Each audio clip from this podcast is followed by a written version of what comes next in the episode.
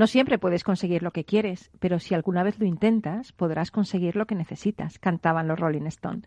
Por cierto, hacía ocho años que la banda británica no sacaba canción nueva, y lo hicieron durante el confinamiento por coronavirus. Living in a Ghost Town.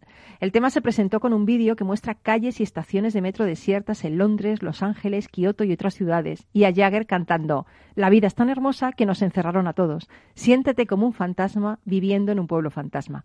Esperemos que no regresen más los pueblos fantasmas. Estás en Rock and Talent.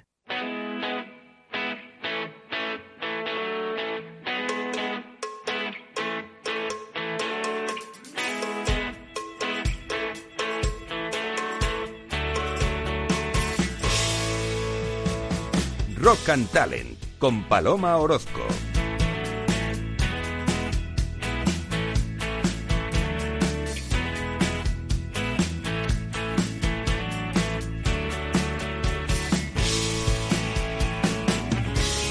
Bienvenido, bienvenida a Rock and Talent en este veranito que estamos disfrutando aquí contigo, acompañándote, estés donde estés.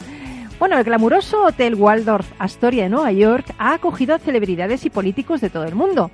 De hecho, es allí donde la Fundación Rock and Roll Hall of Fame celebra la ceremonia de inclusión de nuevos miembros.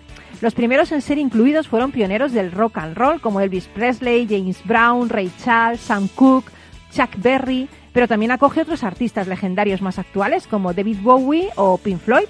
Bueno, pues el prestigioso hotel se inició en el mundo de los negocios originales al instalar en su azotea una granja de abejas, en todo un ejercicio de apicultura urbana para fabricar miel para sus clientes y de paso ayudar al ecosistema de la ciudad. Ahora ha ido un poco más lejos. Uno de sus famosos bares fluctúa en función de cómo se haya comportado ese día la bolsa de Nueva York. Que la bolsa sube, el precio de las copas en el Bull Beer Steakhouse sube. Que la bolsa cae, irremediablemente el precio de las copas baja. Pero claro, lo normal es que tiene más afluencia cuando la bolsa va mal que cuando va bien. Entre el margen de las copas y lo que ahorran en marketing no es una mala estrategia, creo yo. Bueno, pues precisamente hoy en Rock and Talent te traemos la entrevista que le hice a José Antonio Alguacil, FEFO para los amigos, uno de los mayores exponentes en el ámbito de la publicidad en España y CEO de Illusion Labs. Él se considera pontífice y pontífice, hoy lo diré, pontífice, pero en su significado de hacedor de puentes virtuales. ¿Sabes qué eso de influencer marketing, qué es lo que es? Pues ahora mismo te vas a enterar. ¿Recuerdas? Fue un 20 de enero de 2020 aquí en Rock and Talent.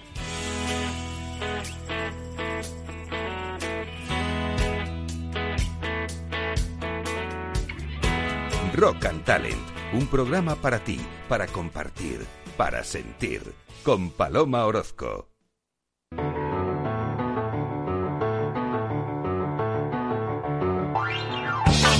Rock Talent, un programa para ti, para compartir, para sentir con Paloma Orozco.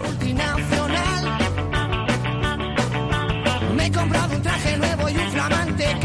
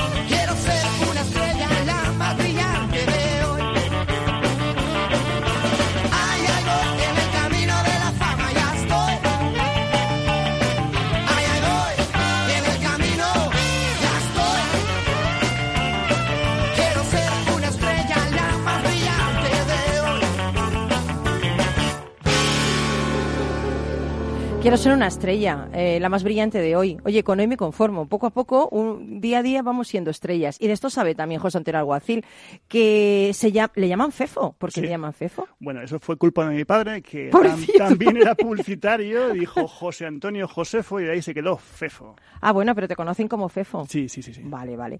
Oye, uno de los mayores exponentes en el ámbito de la publicidad en España, CEO in Illusion Labs, que es una empresa pionera en la creación de contenidos 2.0 y publicidad interactiva en salud.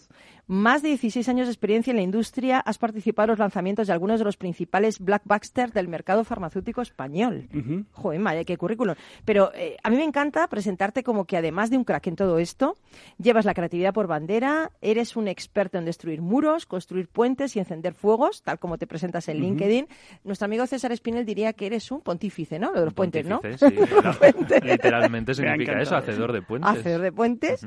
Además, practicas como yo el time blocking Sí, sí, sí. para sí. organizarte y, y yo creo que tú eres un influencer en ti mismo a través de tus canales en, en redes sociales, ¿no? O sea, Me gustan mucho las redes sociales y comunicarme con la gente, porque siempre tienes un, un feedback sobre las cosas, tanto sean buenas, sean malas, sean regulares y bueno, ya sabemos cómo funciona este mundo. Qué bueno. Oye, antes de, de empezar a meternos en este mundo, para la gente que no lo sepa, me gustaría que nos explicaras así brevemente qué es el influencer marketing. Pues básicamente es cuando las marcas, las empresas eh, quieren comprar lo que no tienen. ¿Qué quiere decir? Pues bien notoriedad, o sea, llegar más lejos, difusión o autenticidad. Y, y muchas veces lo que buscan es gente pura, eh, que tiene un contacto directo con, con su audiencia, que es lo que tienen los influencers, y bueno, y pueden recomendar sus productos directamente. O sea, aprovechar el tirón de esta gente que, que es un poco famosilla en Internet, ¿no? Es Claro, famosa en Internet. claro. Ahí, ahí viene el- muchas veces la, la controversia, ¿no? Es por qué son conocidos, por qué tienen, bueno, pues este, este, bueno, tanta difusión. Porque ahora es una moda esto de promocionar los productos a través de los influencers. No, esto lleva toda la ¿Sí? vida. Esto ¿Lleva toda la se vida? hacía con actores, con escritores, con claro, tú vas a cualquier anuncio de los años 70, 60 y ves gente muy célebre anunciando lavadoras, anunciando secadoras, Tony Leblanc, creo que una vez. por ejemplo. Pero yo no soy de esa época, soy más joven, ¿eh? Eh, lo suponía. Me, me No, sorprende no, que lo no, sepas. no, no. es que lo he visto. Estás documentada. Yo tampoco lo he visto por ahí. Pues, pues ahí está. Eh, La única diferencia es que ahora las redes sociales nos permiten tener nuestra propia audiencia y, y Ujú. medirnos contra ella, porque al final, eh, tú lo has dicho, bueno, pues te relacionas con un montón de gente y si lo que dices es atractivo y aporta un cierto valor, pues te siguen. Y es un formato efectivo este, ¿no? Entiendo, porque realmente si tienes una persona que, que tiene el público que tú necesitas, a través de esa persona llegas a ese público, ¿no? Efectivo depende para qué, porque ahí está mm, la gran controversia, ¿no? Porque comprar por comprar, como todo, es un, es un error, ¿no? Al final eh, tienes que buscar un- una persona, un grupo de personas que, que casen con los valores de tu marca, ¿no? Y, que, y que en un momento dado su público tenga un- una concomitancia con el tuyo. Si, si en algún momento no cuadra, pues es cuando realmente llegamos un- a un error de marketing grave. ¿Y qué te hace convertirte en un buen influencer? A ver, porque yo digo, voy a iniciar carrera. ¿Quién es de mundo? Voy a hablar de teoría porque yo, yo no conozco, yo no soy un influencer, pero sí que es cierto que trabajamos mucho con ellos. Y al final yo creo que son tres puntos. Uno, como he dicho, que es muy importante para mí, el más importante es la autenticidad. Gente que es capaz de, de expresar una cierta, una, una cierta cantidad de valores de forma natural. Y luego, por otro lado, tener una actividad concreta que aporte un valor a un grupo de gente. Eh, aquí tenemos dos personas que tienen dos puntos de, de vista muy Sí, diferentes. Carlos y César, ¿no? Sí, efectivamente, que tienen nichos muy, muy, muy específicos y además muy interesantes ambos. Y estoy convencido que tienen un montón de gente que interactúa con ellos, Sí. que les preguntan. eh, bueno, pues esto Ellos lo tienen llevas- sus canales, tienen... Es que esto lo saben hacer bien. Yo... no, esto es mi asignatura. Pero, por ejemplo, Carlos ¿no? Eh, y César tienen sus propios canales, blog, sus propios fans, tienen un montón de seguidores, Y no ¿no? me extraña, porque realmente, claro, son, son cosas que a todo el mundo interesan. Al fin y al cabo es hacerte fuerte en un, en un lugar eh, Y en un mercado, tener ¿no? una, una credibilidad, una, una reputación, que es lo que se decía antes, ¿no? Ahora se llama de otro modo. Claro, pero ¿cómo se puede reconocer que los seguidores eh, de una influencer son verdaderos o no son verdaderos? Ah, amiga. eh, bueno, por un lado, eh, vamos a ver el lado del influencer. Sí. Entiendo que cuando alguien trabaja de esto, digo trabajo porque es un trabajo a tiempo completo, entiendo que no se quiere engañar a sí mismo. Es como si de repente yo pongo en mi cuenta de resultados que tengo unos números y además actúo en formato, digamos, beneficio y estoy dando pérdidas. Pues mi empresa quebraría. Claro. Pues al final un influencer es lo mismo, no puede decir que tiene una serie de interacciones, de, de- de seguidores o de lo que sea, si son falsos. Ahora bien, ahí está la moral de cada uno porque en el fondo si vende eso es un engaño. Claro. Luego las empresas, hay muchos formatos, hay muchos software que te pueden indicar eh, que una persona tiene un grupo de gente falsa o, o replicada o como quieras llamarlo. A partir de ahí, todo el mundo tenemos un grupo de gente falsa que nos sigue, porque ya sabemos que el mundo de los bots es maravilloso y cada vez es más amplio, pero bueno, es un porcentaje bajo. Cuando ya son porcentajes, por- disculpa, porcentajes más altos, Sí. ves que no tienen interacción, ves que, que no tienen conversación, porque al fin y al cabo, yo otro lo comentaba con un, con un buen amigo, eh, entré en un canal de YouTube muy pequeñito y yo le decía, tienes un éxito. Y dice, pero si no tengo casi seguidores, tengo 3.000. Y yo, ya, pero es que en todos tus vídeos tienes de 70 a 80 comentarios. Eso es una maravilla, Madre porque mía. la gente que tiene lo tiene muy... Mucha interacción. Claro. Claro. que- Y, y, bueno, al fin y al cabo no es tanto la cantidad, sino la calidad. Lo que pasa es que, claro, muchas veces las marcas lo que he dicho eh, buscan difusión y ahí está, ahí está la importancia de la cantidad de gente que te sigue. Oye, y lo más raro que hayas publicitado a través de las redes sociales. O sea, esto, esto de uff, es que hay muchas cosas raras. que digo, madre mía, si no sabes O hay una que es muy, muy seria. seria. no sé si ¿Verdad? esto es O sea, horario legal para decirlo. Inconfesable. ¿Qué ¿eh? mente Inconfesable. tienes, César Espinel? No lo sé, eso- Madre mía, cómo viene César los lunes. César le acabo de conocer, pero me está dejando alucinado. Es un tío muy acertado. ¿eh? El resoplido ha sido por eso. Ten en cuenta que yo me dedico específicamente a un mundo que es la salud. Y ahí hay un mundo muy amplio, muy complejo. Pero bueno, voy a desviar un poco la... la- Bueno, puedes decirlo en términos mm, que se puedan, ¿no? A ver, lo O sea- primero siempre es la legalidad. Ten Mm. en cuenta que mi mercado es un mercado muy regulado y a día de hoy precisamente hay muchos escándalos por el mal uso de las redes sociales. Sí.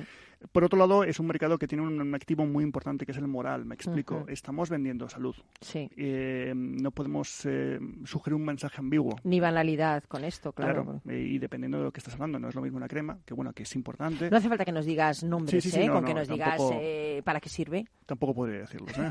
claro, por eso. Y por el otro lado, bueno, pues hablando de patologías que en un momento dado pues afectan a mucha gente. Lo más eh, Raro. raro, vamos a llamarlo complejo. Sí. Que Mejor, precisamente- mejor me gusta más, sí, porque no hay nada raro. Realmente en salud hay cosas que necesitas o no, exactamente. Y tiene que ver precisamente con las enfermedades raras, ¿no? Esas Sí, que anda. llamamos eh, únicas, ¿no? Pues eh, hace ya unos años nos llamaron de, de- de un laboratorio, querían pues eh, incentivar o, o- o dar visibilidad a sus tratamientos de enfermedades raras. Y lo que hicimos básicamente fue darle la vuelta, dejar de dar visibilidad a una patología, digo, perdón, a un tratamiento para hablar de la patología, que son muchas, muy complejas y muy particulares. Y ahí dimos voz a los pacientes, que son padres, porque al final son niños los que se sienten... Qué bueno, qué bueno. y fue precioso porque te das cuenta, ahí aprendimos un montón. Trabajamos con ellos durante cinco años y fue precioso porque te das cuenta que al final los verdaderos eh, afectados son los familiares, porque los niños son niños y crecen con el contexto que tienen y son felices. Qué bonito, qué bonito. Oye, ¿y cuál es el producto estrella que te gustaría promocionar que todavía no has promocionado en internet y la influencer, el influencer o la influencer estrella para ese producto? ¿Cuál sería? Esto Así es- sueña lo grande. Bueno, yo lo tengo muy claro. Otra cosa ¿Sí? es que pueda. A mí me encantaría, y esto ahora se sonreirán, me encantaría hacer una campaña de preservativos. Qué guay. Pues eh, te digo, pues oye, pre- previene el SIDA, o sea, yo creo que es muy importante. Sí, además yo creo que a, a día de hoy vivimos una, una sociedad de la información que no del conocimiento. Y esto es muy Mm, importante porque mm. que la información esté ahí no quiere decir que conozcamos cómo prevenir muchos problemas. Y cuando trabajas en el mundo de la salud sabes que hay carencias y una de ellas es esta. Aparte es un, es un producto de consumo Claro. para todas las edades, no solamente para la gente joven, que ahí está también muchos focos importantes. Y qué demonios, es muy divertido. Es verdad, es muy divertido promocionarlo. ¿Y, te- y ya tienes la influencer o el influencer así en la cabeza? Uf, eh, no, pero fíjate, yo personalmente me iría a gente... ¿Normal? O sea, normal entre comillas, quiero decir que no sea famosa o testimonios o... Dependiendo del objetivo de la campaña. Esto hay que, hay que matizarlo, porque no todo vale. ¿Me explico? Sí, lo, ideal es que todo el mundo comparta el contenido de la campaña, maravilloso, pero no sabemos qué objetivos, qué, qué- qué- qué planteamientos, qué, qué tono. Eso hay que plantearlo en función. O sea, al final un influencer no es tanto una herramienta, no es tanto un objetivo, sino una herramienta, disculpa. Ujú. ¿Y con, con qué influencers has trabajado que te hayan impresionado? A ver, puedes decir Pues- nombres. No voy a decir nombres por la sencilla razón de que al final están, están acotados a, a contratos, etcétera. Vale. Pero sí que hemos trabajado sobre todo con, con muchas eh, madres. Eh, ahora mismo me sorprendía porque yo no conocía ese mundo. Hay un mundo tremendo de, de maternidad y de, y, de, y de influencia en ese sentido. Y tiene sentido. Yo he sido padre hace cuatro años y es un mundo que te, te abre, bueno, es desconocido, al final es experiencia. Pero bueno, que alguien te guíe, que alguien te diga, es muy útil. Y bueno, no sabía Mm. que existía ese mundo y, y hay, y hay verdaderos luchas de poder Madre por, mía, por- por ese nicho de mercado. Es brutal. madre ¿eh? mía. Y bueno, y las, hay muchas marcas que lógicamente se pegan por ese grupo de, de, de personas. Yo, yo tengo una curiosidad. Hablas de que no, no hay contratos que te impiden mencionar los nombres de los influencers, pero si yo fuera influencer estaría encantado de que me mencionaras. ¿Cuál, cuál es el problema? La marca. Ah, bueno, la marca ya, Está pero el influencer sí lo puedes, el influencer sí lo puedes mencionar, ¿no? El influencer puede mencionar. Pero no en relación con la marca. Claro, efectivamente. Ah, bien, bien, bien. Vale. Vale. ¿Tú qué quieres, ser influencer con él o qué? Bueno, pues, eh, Está aquí abierto aquí al estoy tema. abierto, por Lo que hay que hacer Sería es estupendo poder trabajar con él, ¿eh? Yo hay una cosa de, de Fefo que me gusta, que compartimos, el tema de abandonar una multinacional y dedicarte a hacer esta empresa. ¿Cómo fue eso? Pues eh, a- no fue tan épico, fue más bien una falta de opción. Yo provenía de una empresa familiar eh, donde, bueno, pues aprendí todo de mi padre. Eh, mi padre era publicitario, de la segunda, ge- creo, promoción que hubo ¿Tu, en tu publicidad. padre está, está contigo? O sea, ¿vive todavía? Vive todavía, está jubilado hace muchos años. Vale, De mándale, hecho, porque mira, tiene la culpa de tu nombre, tiene la culpa de que te Mi la empresa. Tu padre es el verdadero influencer, Jolín. Mi padre totalmente, Claro, y además es un tipo muy activo en todos sitios. Claro. Pues, ¿Cómo se llama tu padre? Pepe. Pepe, qué grande eres, tío. Mira qué, qué hijo te ha salido. y, y qué padre tengo yo, que no me lo merezco.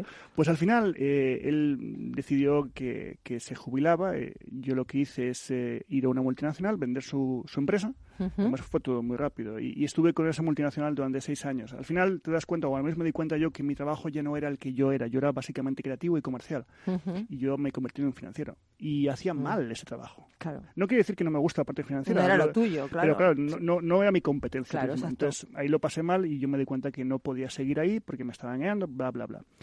No podía la competencia porque lógicamente era enemigo, tampoco podía estar al lado del cliente, aunque me pasé mucho tiempo con ellos y al final decidí que mi falta de opción era crear una compañía y ahí decidí que, mm, bueno, pues antes de crear una compañía crearía una cultura y entonces eh, me pasé un año y Qué pico bueno. pensando en cómo nos íbamos a relacionar este grupo de personas y yo y cómo nos relacionaríamos con el cliente y, Y, y salió Illusion Labs. y salió Illusion Labs, que ya llevamos 10 años ahí dando Diez años, Ujú. madre mía, de todo esto. Sí, sí, sí. Bueno, luego ha salido otra compañía que es muy divertido todo. Madre mía.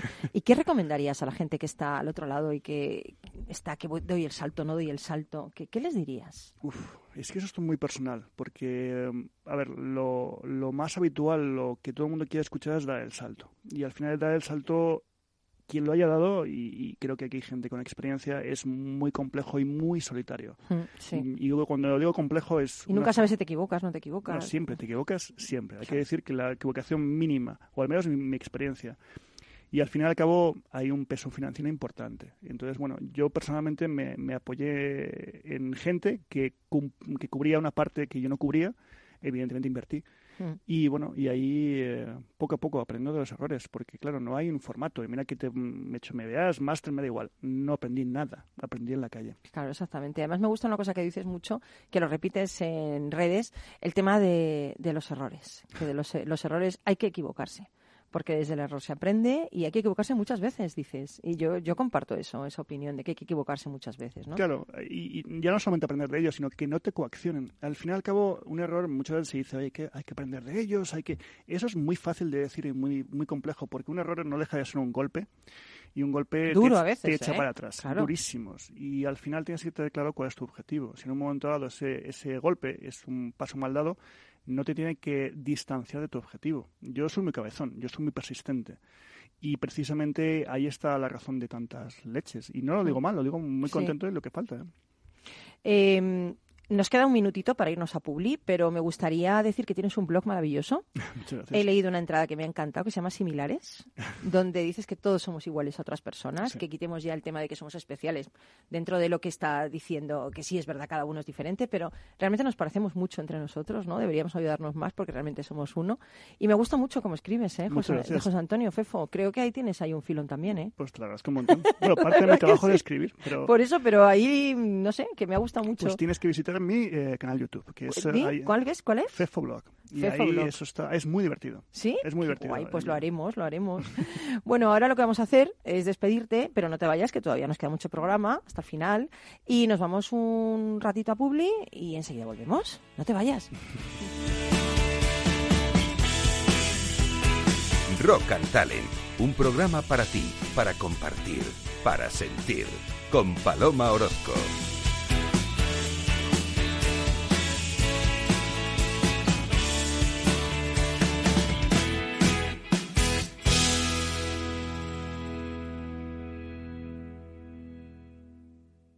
En Capital Radio, Rock and Talent, con Paloma Orozco. La digitalización de las empresas. Silvia Leal. Las fábricas inteligentes, smart factories, son espacios caracterizados por la máxima conexión entre las máquinas, con un intercambio continuo e intenso de datos gracias a tecnologías como el Internet de las Cosas, el Big Data o la inteligencia artificial.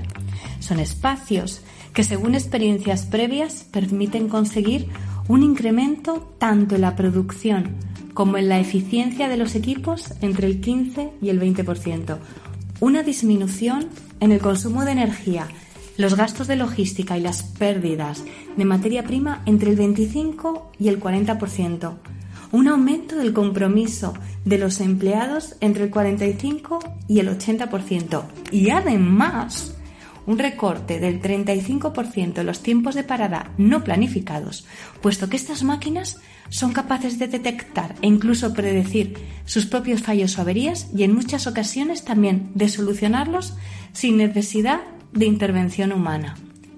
Sin embargo, a pesar de todas estas evidencias, antes del COVID-19 se esperaba que en 2022 tan solo el 21% de las fábricas del mundo fueran inteligentes y a nivel europeo, en lo que se refiere a la industria 4.0, aún no habíamos cogido el ritmo que hacía falta, aunque para el 86% de las empresas manufactureras este tipo de proyectos era una prioridad para los próximos cinco años.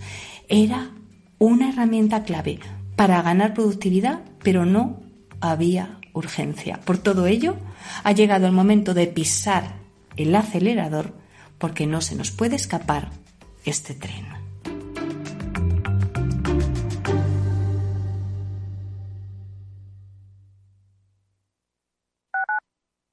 Capital Radio. Si te gusta la cocina gallega de siempre, en el Mesón Gallego 1 y el Mesón Gallego 2 encontrarás los mejores pescados y mariscos de las costas junto a recetas de la Galicia interior, además de las carnes de Sanabria y los mejores embutidos de Zamora y nuestra terraza. Te esperamos en la calle Muller 35, teléfono 91 579 3623 y en la Plaza de la Remonta 13, teléfono 91 579 0769. Una recomendación del programa gastronómico Mesa y Descanso.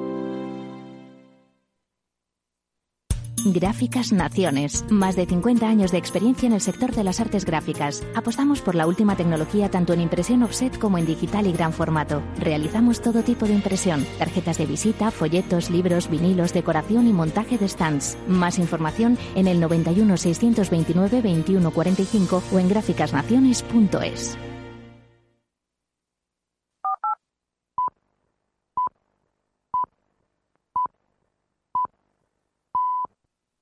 Madonna es considerada la reina del pop, una inspiradora de la revolución estética y cultural que inició el pop de los años 80, sentando las bases para nuevas generaciones de mujeres solistas como Beyoncé, Adele, Rihanna y Lady Gaga. Una carrera de más de 40 años sostenida por su talento, constante renovación y su provocativa forma de hacer las cosas. Hay dos frases que dice ella que me gustan especialmente. Una es, no importa quién seas, qué hayas hecho, de dónde provengas, siempre puedes hacer un cambio siendo una mejor versión de ti mismo. Y la otra dice, y todos caemos al suelo en algún momento. Es la forma en que te levantas. Ese es el verdadero desafío, ¿no es así? Bueno, pues si Madonna es la reina, Bruce Springsteen muy bien pudiera ser el rey o como le conocemos, el boss. Hoy he rescatado el libro eh, que Carlos Pucha Givela nos recomendaba en uno de nuestros programas. Se llama Bruce, de Peter Ames Carlin, la biografía autorizada nos cuenta un montón de cosas del músico. Fue Bruce quien dijo, el rock llegó a mí cuando parecía que no había escapatoria posible y abrió ante mí un mundo de posibilidades. ¿Recuerdas? Fue un 15 de junio de 2020, aquí, en Rock and Talent. En Capital Radio, Rock and Talent, con Paloma Orozco.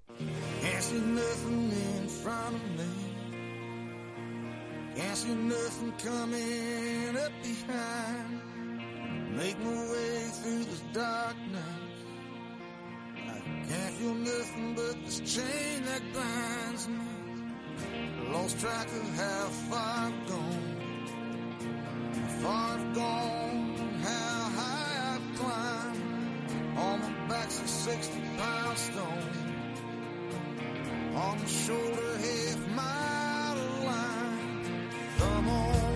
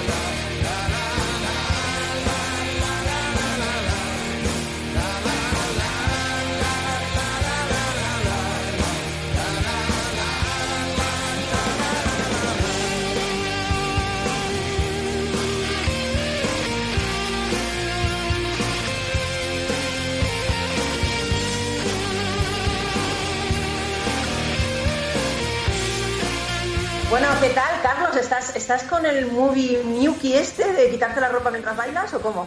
Hombre, aquí estoy. Además, esta, esta, es una canción emblemática que se llama The Rising, que es el disco que hizo Bruce Springsteen después de, la, de los atentados del 11 de septiembre. Y en concreto, pues esta es la canción que evoca que hay que levantarse después de la tragedia, ¿no? Y del desastre. Bueno, esto quiere decir que, que, el duende elige bien, ¿no? Las canciones, ¿no? Sí, sí, está súper bien elegida, vamos, es que es fabuloso. bueno, digo que estabas ahí cantando, bailando. ¿Te sabes esta claro, canción? Claro, claro, totalmente. Porque tú de Bruce te sabes todas, ¿no? ¿Te sabes esta canción? Pues claro. A verla, a verla, canta un poco.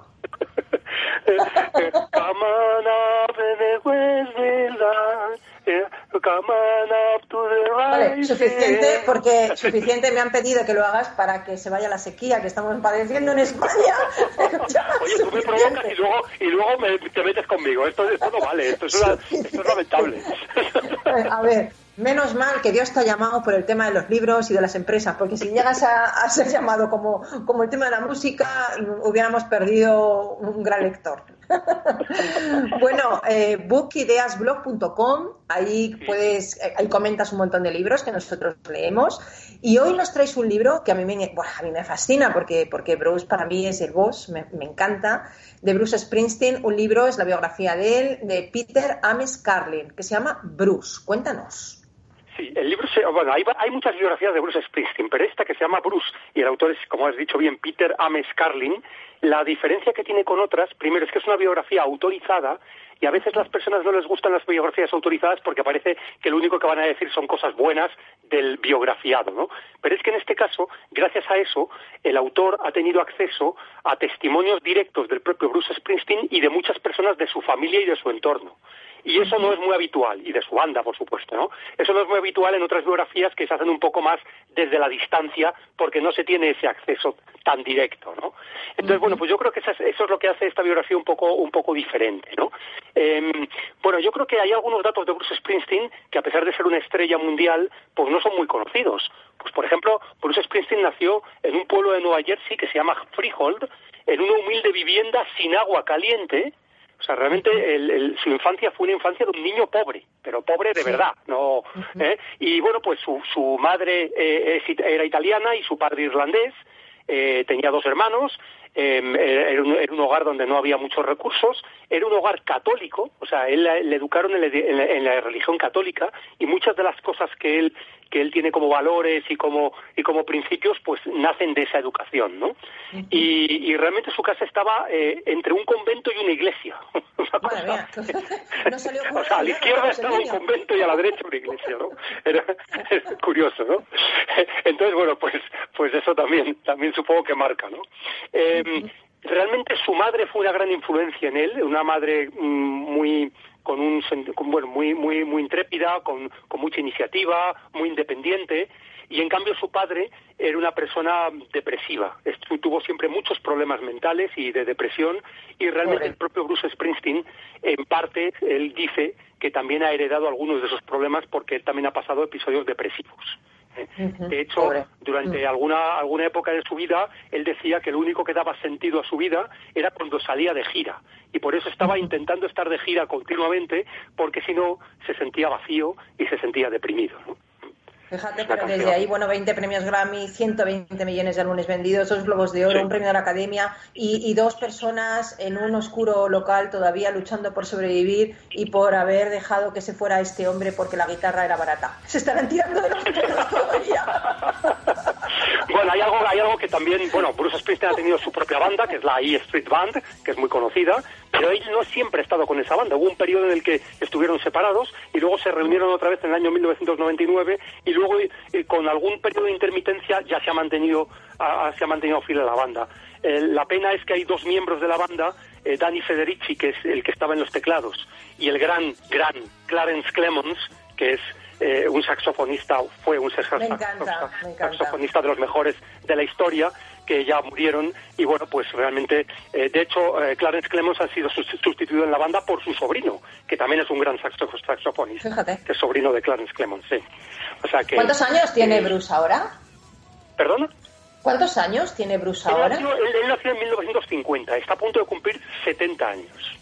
Uy, no parece nada, ¿eh? Madre mía, tiene una energía, sí, sí, una energía. También es cierto que nacer de un padre irlandés y una madre italiana te da esa energía, ¿eh? Qué mezcla tan buena. Realmente lo que dice se mantiene bastante, o sea, tiene una apariencia más joven de lo que de su, de su edad real y además cuando le ves con su energía en el escenario, como bien dices tú, es impresionante, es un volcán de sensaciones. Que no haya ido un concierto de Bruce Springsteen y todavía esté a tiempo de, poder ir, ¿no? Eh, pues que vaya, porque realmente, aparte de la duración, que normalmente son más de tres horas de pura energía, es algo, es una experiencia difícil de olvidar, ¿eh? Eso es cierto. Oye, a mí me gusta una frase que él dice, porque me, parece un músico honesto, ¿no? Honesto con lo que escribe, honesto como vive. Dice, tengo la sensación de que la noche en que miras a tu público y no te ves a ti mismo, y la noche en que el público te mira y no se ve reflejado en ti, es que todo ha terminado. Qué bueno, ¿no? Tienes toda la razón. Y yo creo que además él se alimenta de la energía del público y el, y el, y, el público también de la suya, ¿no? Es, una especie de simbiosis en donde los conciertos son experiencias, experiencias únicas e inolvidables, los conciertos de Bruce Springsteen. ¿eh? Él también destaca mucho entre los músicos de rock, en este caso, por la calidad de sus letras sea, realmente las letras de sus canciones, si podéis, eh, si sabéis inglés perfecto y si no, pues ir a las traducciones, son realmente como pequeños poemas o pequeñas historias que, que, muestran su mundo interior y también la, la, sociedad que le ha tocado vivir y, su, y su visión del mundo, ¿no? Y, realmente hay algunas letras de canciones que son, son, son profundas, ¿no? Son impactantes. ¿eh? Oye, este libro veo que lo has leído con ganas, ¿eh? Sí, sí, sí. Hombre, yo me he leído más de, o sea, alguna, alguna biografía más de Bruce Springsteen porque es un, es un personaje que, al que admiro, y, pero realmente esta me gusta porque tiene, tiene aspectos como muy íntimos de su vida, de cómo piensa, de su visión, de cuando pasó las malas épocas, de cómo se levantó. Él tuvo una primera mujer a la que él mismo dice que, que, que, o sea, no es que la tratara mal, pero que no se portó bien con ella. Eh, y luego ya, bueno, pues se casó con, con su actual mujer, que ya llevan bastante tiempo felizmente casados, que además es una miembro de la banda que es eh, Alfa. Bueno, bueno, eres, como, como el hermano secreto de Bruce Springsteen, tú te sabes todo, ¿eh? Sí, por ejemplo, a su hija mayor le hace mucha gracia a Bruce Springsteen porque dice que su cantante favorita es Miley Cyrus. Entonces dice, claro, yo nunca imaginé que iba a tener una hija que me dijera que su cantante favorita es Miley Cyrus. ¿no? Madre mía, eso sí que es para hacérselo ver. bueno, compañero, pues recuérdanos el libro y el autor, por favor. Sí, el, libro se llama Bruce, o sea que es sencillo, y el autor es Peter Ames Carlin. Y bueno, pues lo tenéis ahí para que podáis disfrutar de, de, este personaje. ¿eh? Pues yo te dejo una de sus últimas frases. La amistad te impide resbalar al abismo. Qué bonito, ¿eh? Sí, es precioso. Él, es un gran eh, creyente en la amistad y en la fuerza del grupo. ¿eh? Sí, sí, es cierto. Eso es así. Qué bueno. Pues nada, con, con Bruce Springsteen te despedimos y te emplazamos el lunes que viene que nos sigas trayendo más libritos para, para inspirarnos, Carlos. Genial, Paloma. Muchas gracias. Gracias a ti. Un besito grande. Hasta luego. Chao. Chao.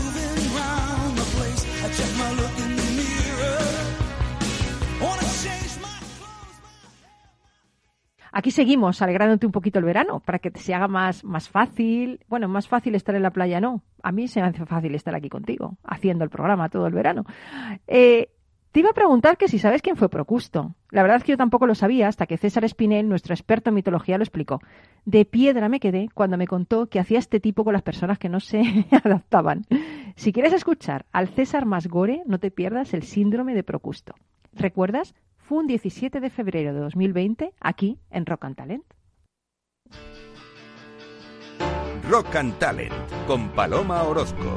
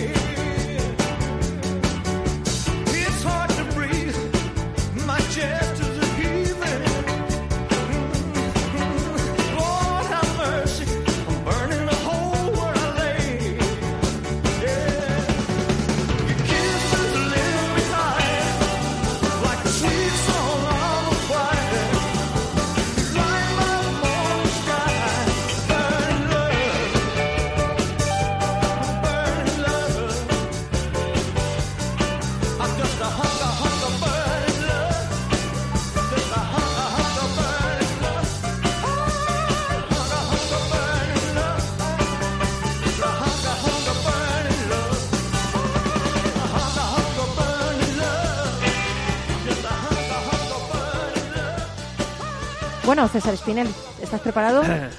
Listo y preparado. ¿Listo y preparado? Oye, hoy nos vas a hablar del síndrome de Procusto en las empresas. Sí. Cuéntanos quién es Procus. Pro, joder, es que hay que decir esto. Procurus. Hoy, Procusto, por- Procusto, Procusto, Procusto. Procusto decía Juan Manuel, mira que, que- ¿sabes lo que decía Juan Manuel fuera de micro? Lo que era Procusto, dilo Juan Manuel, ¿qué era? Procusto, pues son los seguidores de un diseñador catalán. Barcelona. Definición perfecta. ¡Hala! Supéralo. Sí, sí. Ahora vas y lo superas. Sí, no, sí. Creo, no creo que vaya por ahí, ¿eh? No lo sé. No lo sé, que conociendo a César lo Eso mismo. bueno, ¿eh? Pero no, No, no, no no. creo que vaya por ahí, no lo sé. A lo mejor hay que darle una vuelta y hacerlo para otro venga, día. No, pero se ha producido una, una cosa muy bonita y es que hemos estado hablando ahora mismo fuera de micro de, de las expectativas, ¿no? De, de nosotros respecto a los demás o de los demás respecto a nosotros. Y tiene mucho que ver con el síndrome de este personaje. Personaje que es no ya secundario, sino hasta terciario dentro de la mitología griega. Procusto o procustes significa en griego estirador. Que entonces ya Uf. podemos pensar en unas cuantas personas, ¿verdad?, que intentan estirar a los demás para amoldarlos a una suerte de molde o de esperanza o de idea. Expectativa, o sí. expectativa o de modelo. Y entonces, como esa persona no encaja dentro de ese molde, se fuerza a la persona en vez de re- intentar reajustar el molde. Entonces, Ujú. es un poquito en general el síndrome, que ahora vamos a verlo un poquito, un poquito más. Pero se le llama también namastes, que significa avasallador, controlador. Lo tiene todo el Sí, este. Y también polipemón, que significa muchos daños. Por lo tanto, Joder, ya la cosa va creciendo, va creciendo el tema. Vaya pájaro, ¿eh? Yo quiero, Vaya pájaro. Yo quiero al Procusto lejos de mí, ¿eh? Yo le quiero lejos, lejos, que no venga, ese que no venga invitado. Entonces, el, el origen del, del síndrome y de este personaje se dice que vivía en las montañas de, del Ática, al sur de Grecia, violando las leyes de la hospitalidad, porque Anda. en Grecia hay mucha tradición hospitalaria y entonces cuando algún peregrino, algún viajero llamaba a su puerta, que estaba por allí en el campo, pues él, por supuesto, le acogía, le sentaba a su mesa, le ofrecía una cama, pero cuando el viajero estaba dormido, le ataba a la cama y entonces la cama tenía una trampa, y es que era o muy corta o muy grande. También dependiendo de las versiones, según, según parece solamente era una cama, pero era ajustable. Y entonces lo que hacía este buen hombre Procusto era cortar las extremidades que sobresalían. Por Dios, en vez de irse a. Ikea. Efectivamente. que tú quieres. Eso Madre es. mía. Entonces, si el viajero era muy alto y le sobresalían los pies o la cabeza o lo que sea, no pues con ahí, un claro. serrucho se lo cortaba. Mientras que si ocurría lo contrario, si era bajito y la cama era muy grande, pues descoyuntaba al individuo a martillazos hasta que conseguía estirarle. Qué, qué, qué, Ten un qué posadero amable, Qué amable, así. qué amable, sí. Madre Y mía. entonces este hombre siguió con sus tropelías hasta que Teseo, que estaba viajando hasta Atenas, llegó a su casa y entonces le retó a ver si él mismo se podía ajustar a su cama. Mm, Interesante. Y entonces, al tumbarse, Teseo le amarró también bien, y le bien. empezó a dar leña y hasta que terminó cortándole los pies y la cabeza. Y ese fue el fin de Procusto. La cabeza por, por- para que no pensara más, No, no, diabluras. sobresalía también, Claro, también sobresalían. Claro, eso es muy interesante, el hecho de cortarle los pies y la cabeza, los pies que es aquello que nos lleva a todos los lados, ¿no? Que es Sí. la parte que genera y por lo que nos movemos y la cabeza, que desde luego es la sede de los pensamientos, de los sentimientos y de todo ello, de acuerdo al mundo clásico, claro. Entonces, tanto los pies como la cabeza generaba la identidad del individuo en todos los aspectos. Y entonces, este mito del Procusto se ha asociado siempre con un símbolo de conformismo y uniformidad, ¿no? De siempre eh, con la gente con la que se trabaja o la gente con la que se relaciona, intentar ajustarles a unos modelos que no son ni sanos, ni eh, facilitan el trabajo en equipo, ni absolutamente nada de nada. Y entonces es, eh, se dice que lo procústeo es lo opuesto a ergonómico, es decir, que parte de la idea de que son los individuos, las personas, los que se tienen que adaptar al entorno o a los objetos y no al revés. Entonces, Procusto siempre es malo. Y entonces se dice, el síndrome de Procusto. ¿Quién padece el síndrome de Procusto? Y dice, normalmente personas que tienen muy baja autoestima o que se sienten inseguras o que por lo que sea no tienen una buena visión de sí mismos. Y entonces no, no es que in- no intenten mejorarse a sí mismos, sino que encima intentan dañar a los demás, a los que consideran una potencial amenaza para absolutamente todo. Y entonces dañarles, eh, menospreciarles o incluso quitarles de en medio.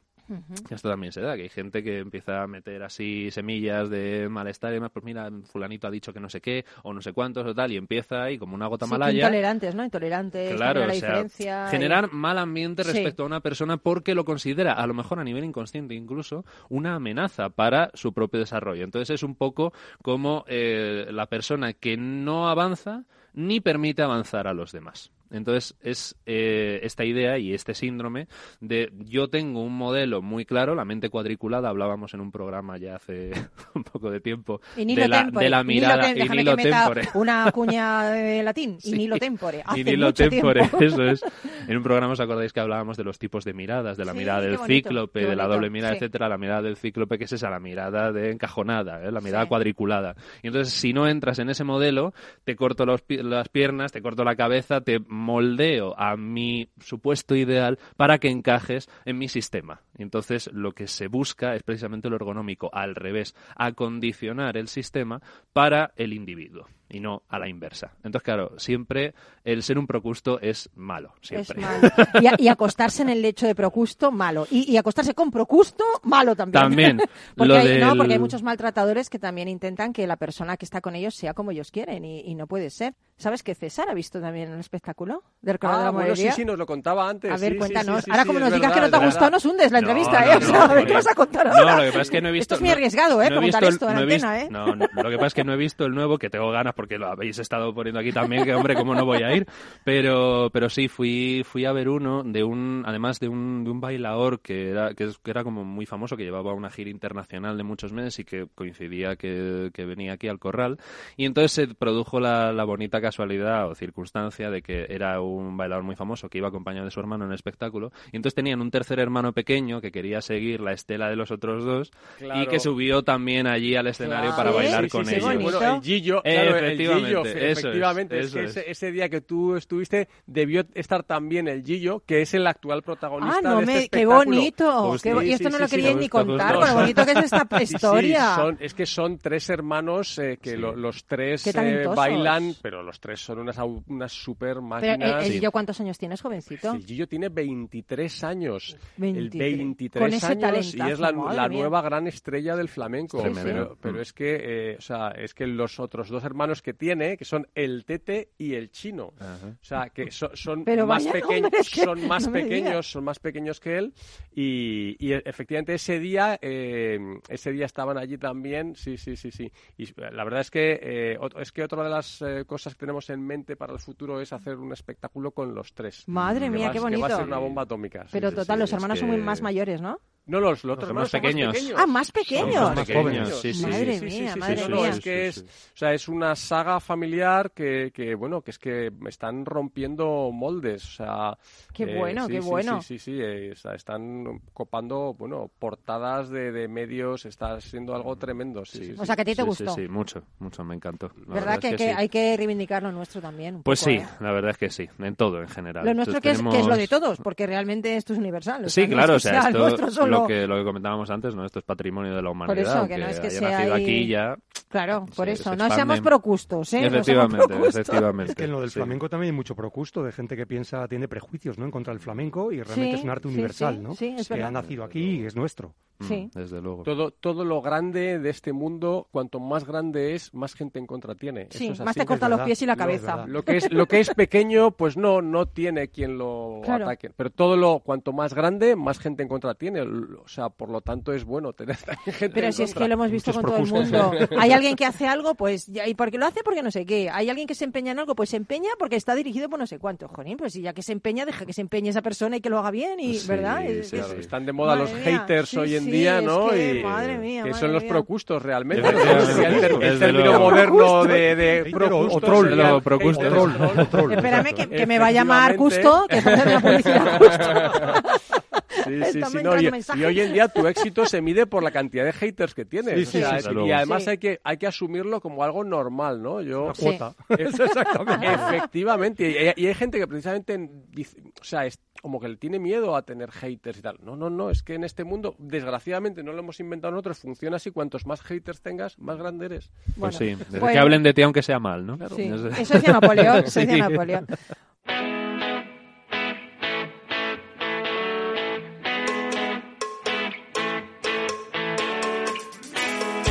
Un antropólogo propuso un juego a los niños de una tribu africana. Puso una canasta llena de frutas cerca de un árbol y le dijo a los niños que aquel que llegara primero ganaría todas las frutas. Cuando dio la señal para que corrieran, todos los niños se tomaron de las manos y corrieron juntos.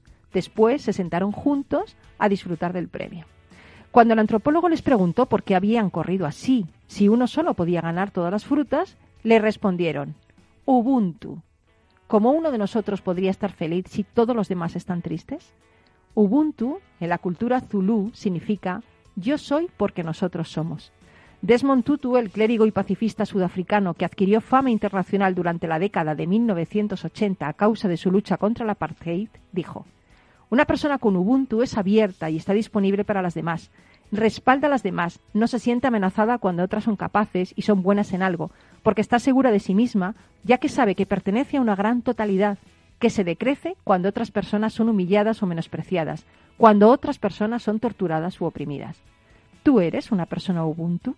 Me conformo que no practiques el síndrome de Procusto. Un abrazo enorme de todo el equipo del programa y hasta la próxima semana. Disfruta tu verano. Chao.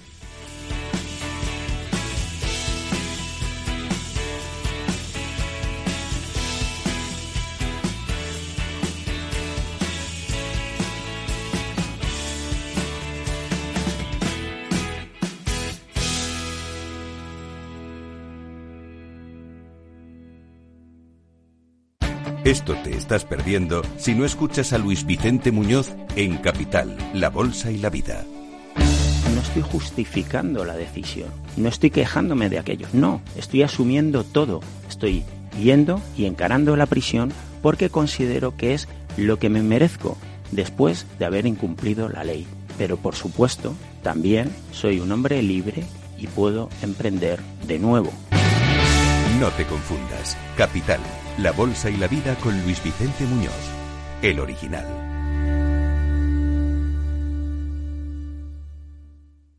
Hola. Pues mira, ha habido momentos en los que me he sentido un cliente de segunda. Muchas veces, las entidades de ahorro tradicionales se han guardado bajo la manga los mejores productos financieros para los grandes patrimonios. Y esto, si te digo la verdad, no me parece normal. Por eso, Finambest es revolucionario. Los mejores fondos de inversión a mi alcance y al de todos. Porque te da más rentabilidad por tus ahorros gracias a sus bajas comisiones. Porque no tiene letra pequeña. Porque no se guardan ases en la manga. Lo normal. Entra en finambest.com y descubre que lo normal es extraordinario. Lo normal es Finambest. Ya no estamos en la era de la información, estamos en la era de la gestión de los datos y de la inteligencia artificial. El tratamiento inteligente de estos datos proporciona un valor enorme a las empresas en sus procesos de negocio. En Piper Lab ayudamos a nuestros clientes a tomar decisiones de negocio basadas en datos. Escúchanos todos los lunes a las 10 y media de la mañana en el espacio de Big Data de Capital, la Bolsa y la Vida. Capital Radio Madrid 105.7. Disfruta de la mejor cocina gallega en Montes de Galicia. Todo un clásico moderno en el barrio de Salamanca. Disfruta de la variada dieta atlántica, de las mejores carnes y pescados tratados con respeto y transparencia y regados con una de las mejores bodegas de la zona. En grupo, en familia o en pareja, Montes de Galicia te ofrece el espacio perfecto en cada ocasión. Los robots escuchamos Capital Radio. Es la radio más innovadora. Oímos a Saragot con Luis Vicente Muñoz. Ahí le has dado. Esto es Capital Radio. Di que nos escuchas. En el balance nos preocupamos por nuestros hijos, por su vinculación con el mundo de Internet y las redes sociales, y analizamos sus riesgos de la mano de Pilar Rodríguez en Familias Enredadas, todos los lunes a las ocho y media de la tarde en el balance, Capital Radio. Mus. Mus. Mus. Sinesio.